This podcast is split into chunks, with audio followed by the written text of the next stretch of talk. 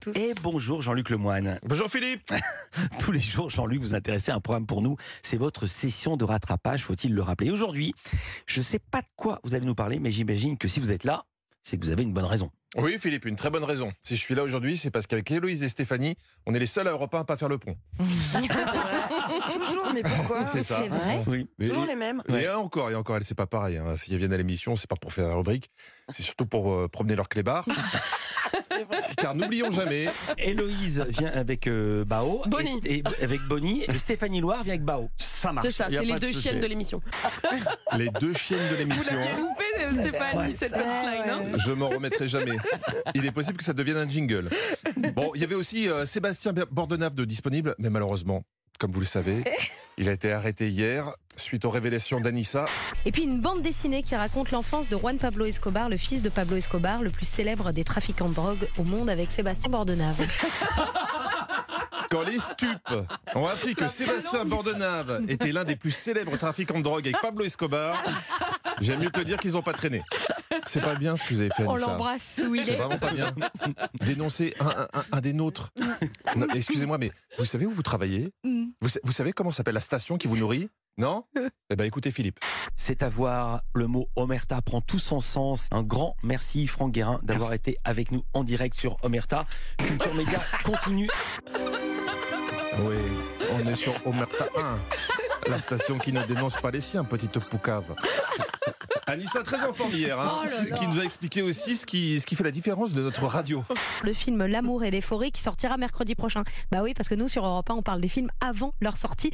Alors que les autres, ils en parlent deux mois après, hein, quand les films sont plus en salle, bande de tocards. Elle raconte n'importe quoi. Mais non, mais on n'attend pas la semaine de la sortie, Ouais, ça, je bien dire.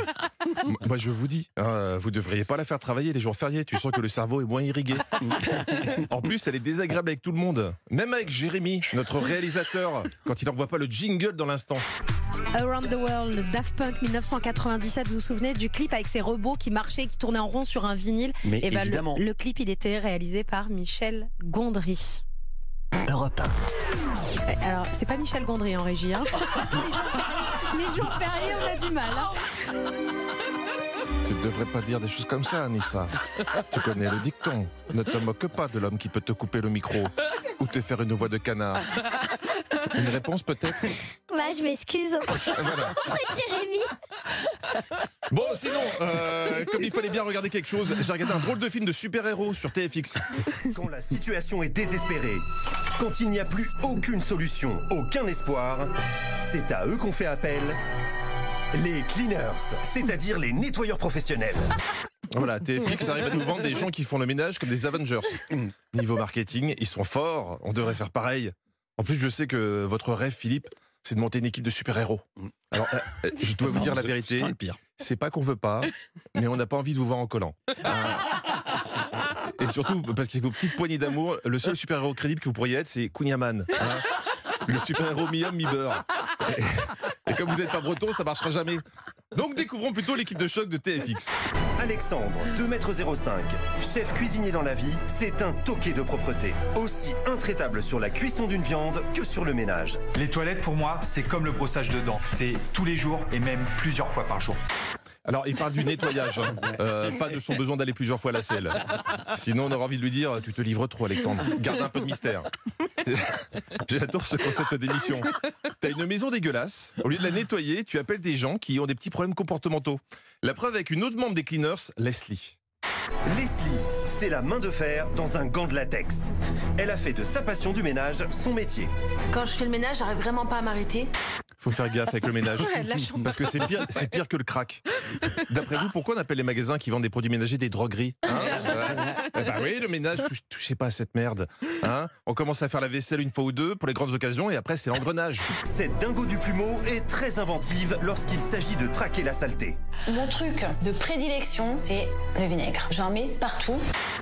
Ouh, alors le vinaigre, attention, parce que moi j'ai un adolescent à la maison. Après l'émission, j'ai tenté de le nettoyer au vinaigre blanc. Il a fait une petite réaction cutanée.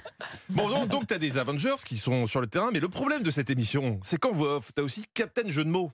Maintenant que Leslie a mis le doigt dans l'engrenage, elle sait qu'elle ne peut plus reculer. Elle n'est plus à une cacatastrophe près. Alors notre Clino 0X se cacatapulte vers les toilettes, pourvu que ce ne soit pas les cacatombes.